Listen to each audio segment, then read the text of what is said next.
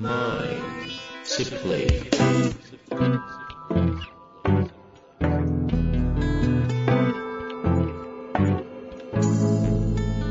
んにちは、遠藤和樹です。秋山条件時の経営者のマインドサプリ。秋山先生、よろしくお願いします。はい。よろしくお願いします。さて、ということで今日も行きたいと思うんですが、ちょっと今日質問がですね、長い、いや、はい難しい気がするのでうん、早速ご紹介させてください。お願いします。えーっとですね、今日のご質問なんですが、えー製造業の執行役員の方ですね。50歳となっております。ご質問いただいております。えーなぜかペンネーム書いてありますね。ペンネーム、えー、あいうえおさん。うん、なん、なんですかね。えー執行役員のあいうえおさんからいただいておりますので、いきたいと思います。えー社員80名ですとなっております。会社の価値観の中心にチャレンジ精神があります。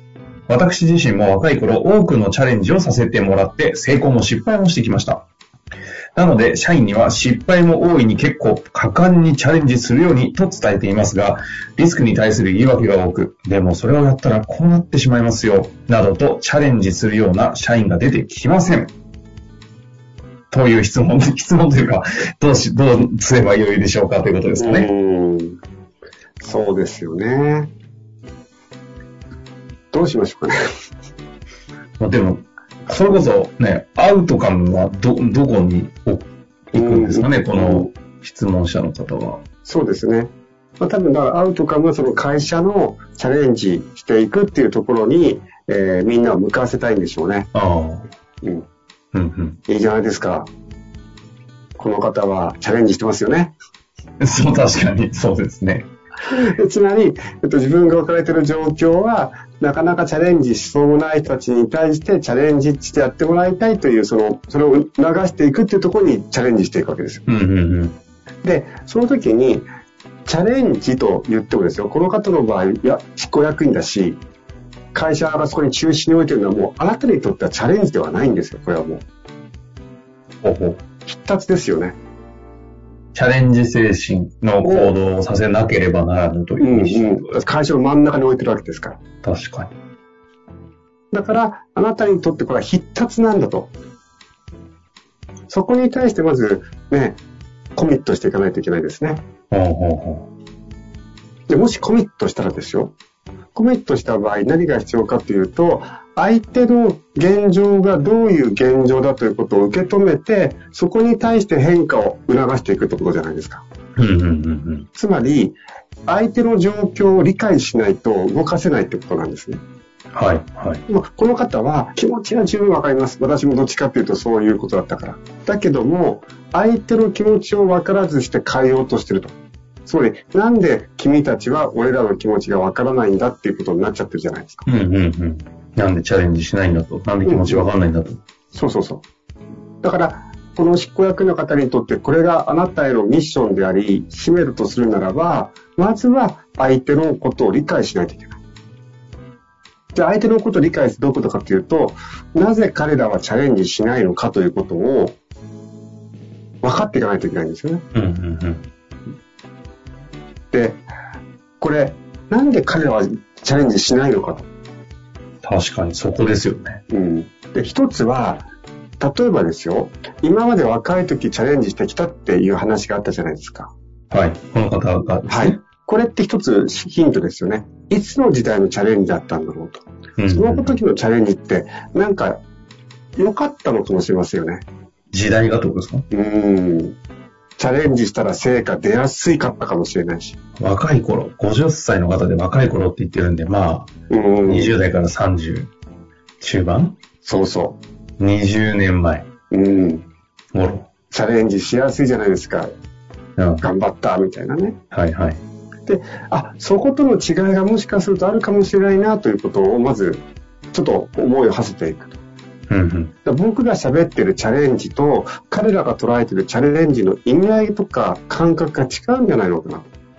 言葉の持つ、その、意味合い。うんでね、このし、で、失敗した人が一つ目ね。二つ目は、失敗した経験がある人というのは、やっぱり決断が早くなっていくわけですよ。うん。あの、痛い目合ってるんでね。だから、えっと、失敗してもいいからというふうに言える。ところが、失敗した経験が少ない人にとって、失敗してもいいからって、この言葉のハードルが本当に高い。これなんでなんですか？あえてなんですけど。えっと、失敗しても大丈夫だったって経験がなかったら失敗しづらいと思いますはいはいはいはい。例えば、若い、だからよく、ほら、えっと、なんで、二十歳になる前に海外旅行行ってみろみたいなって話あるじゃないですか。若い子には旅をさせろってやつ。そうそうそう。あれって、今まで自分が培ってきた能力が通じないところに行って、失敗して帰ってこいよと。そうすると、あ、失敗しても大丈夫なんだなって、死なないもんだな、みたいなことを感覚として入る。うんうんうん。それがない方はですよ、失敗ししたらどうなるかがわからないし、失敗しても大丈夫だというところに対して確信が持てないわけですよ。うん、なるほど。だそこを分かっていくと、失敗してもいいからだという言葉が非常にきつい言葉になる。うん。確かに。そこ、そこを受け取らなくちゃいけない。それを、いやいや、何言ってんですか、そんなことダメなんですよって言ってっちゃうと、気持ちはわかるけど、このあなたの、あなたのそのゴールに対してコミットしてないよって話になってしまう。たまにいますよね。あの、コロナ前とかの激しい飲み会の席とか社員がいるときに、うんうん俺なんて昔もう100億どうなるか分かんなかったけどよ、どうにかなったんだよ、みたいな話されたところで、社員からすると、いや、さ、社長さ、無理っしょ、みたいな。そんなの俺にはできねえよっていう。時代も違うし、俺にはそんな器ないしっていうね。だから、えっと、まあ、やり方はいろいろありますけど、まずは相手の状態を知らない限り、相手に変化を与えることは難しいと。でその上でですよ、この人たちがチャレンジすればいいと思いません？若い方たちが。うん。つまり、若い方たちの方のなりのチャレンジ、つまり彼らとしてには動かせばいいわけです。確かにでも、まずなんか、ま、ど真ん中にチャレンジ精神って置いてるけど、そのど真ん中のチャレンジっていう持ってる言葉そのもの自体が、全く認識が違いそうっていうのは、一個本当にありそうですね。はい。だから、それをバーンと押し付けたら、専務であるあなたはチャレンジはしてないんですよ。自分が今まで得意だったチャレンジを、まあ、押し付けてるというか。右肩上がりの時代の、うん昭和ゴリゴリの時代のチャレンジをチャレンジとされたら、このね、こんなに閉塞したコロナ禍においてのチャレンジっていうのがちょっと意味合い違いそうですしね。違ってきてしまう。だから、相手に変われと言ってるんですけども、実は出してる方が変わってない。これって、俺がやってるチャレンジと、彼らが捉えてるチャレンジって全く意味合いが違うのかな、みたいなところから入らないといけない。うんうんうん。まあ、で、その上で、まあ、その上で、まあ、私だったらどうするかということなんですけども、あの、まあ、この会社としてはチャレンジ精神ちょっと真ん中に置いてるから、そこはずらしたくないんですね。だから、例えばですよ、こんなことも考えられると思います。目標はチャレンジの目標なんですよ。ただし、この目標はチャレンジの目標なんだけども、まずはこれを的確にやってみようみたいな言い方ってあると思うんですね。うんうん。彼らからすると、その、いきなりチャレンジとか怖いとかわかんないので、的確にまずは1個これやろう、1個これやろう。でも目標はチャレンジングなことなんですよ。怖いんですよ。そこに対して、えっと、前進していくことができることが彼らにとってチャレンジなので、そういうふうにこうチューニングしてあげるというのは、まあ、テクニック論かもしれませんが、えーうんうんこの方たちに必要なスキルになってくると思います。うーん。今の、えっ、と、ど、ど、どういう意味ですか？テクニックとしてはどこがテクニックなんですか？目標はチャレンジングな目標。ただし、その、そこに行くためには、まず一個これ、何からできる？できることからやっていこうぜっていうふうに言ってあげる。うんうんうん。でもそれってこの方からすると、その言い方がチャレンジングだと思うんですよ。なんでそんなまどろっこしいこと言わなくちゃいけないんですか？みたいな。はいはいはい。やっぱり自分を変えていくしかないと思うんですよね。この方はですね。うん。まあ、それ自体がチャレンジだというのもある中で、ちなみになんですけど、この、でも、それをやったらこうなっちゃいますよっていう、このリスクに対する言い訳が多くみたいな。感じに思う、まあ、なんだろう、社長だったり、上司の方って、結構下の向かってそういう思いすることって意外と多いんじゃないかなと思ったりしたんですけど、ここでマインド的になんでこう思うんですか？えっと、どっちが？相手が？下が、下が、はい。そんなこと言ったって、ちょっと、いや、危ないじゃん、みたいな。あの、結局は自分の中で、えっ、と、あなたはリスク背負ってないけど、俺だけリスクを背負わせるんですかって感覚あると思いますよ。無意識かもしれない。うん無意識だって、上司の方やり方変えてないわけですよ。いや、それって君が得意なやり方でしょみたいうんうんうん。あなたは得意なやり方を僕に押し付けてるだけで、あなた変わろうとしてないじゃないですかってことじゃないですか。ああ、俺だけ変われってことかよ。そうそうそれって俺だけリスク背負えってことかよ。うんなっちゃうってことですか。はあ。それがまあ、ここまで言語化できてないと思いますが、うんうん。怖いことを一緒にやろうねじゃなくて、俺は怖いことをやれよと。そう。てか、うん俺にとって怖くないけど、お前やれみたいな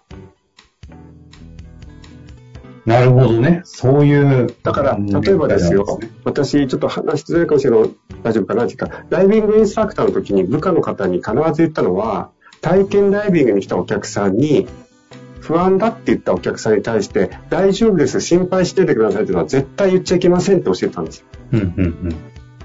どうですかね？体験ダイビングで初めてダイビングするんですよ。ドキドキするわけですよ。で、インストラクターに、あ、私大丈夫かしら？不安だわって言ったら、大丈夫ですよ。皆さんし心配してくださいって言われたら、みんな初めはそう言いますから。そう。で、その時に無意識で、お前は大丈夫かもしれないけど、こっちは怖いんだっていうのは思っちゃうわけですよ。うんうんうん。なんて言うんですか、ここは？あ、不安なんですね、と。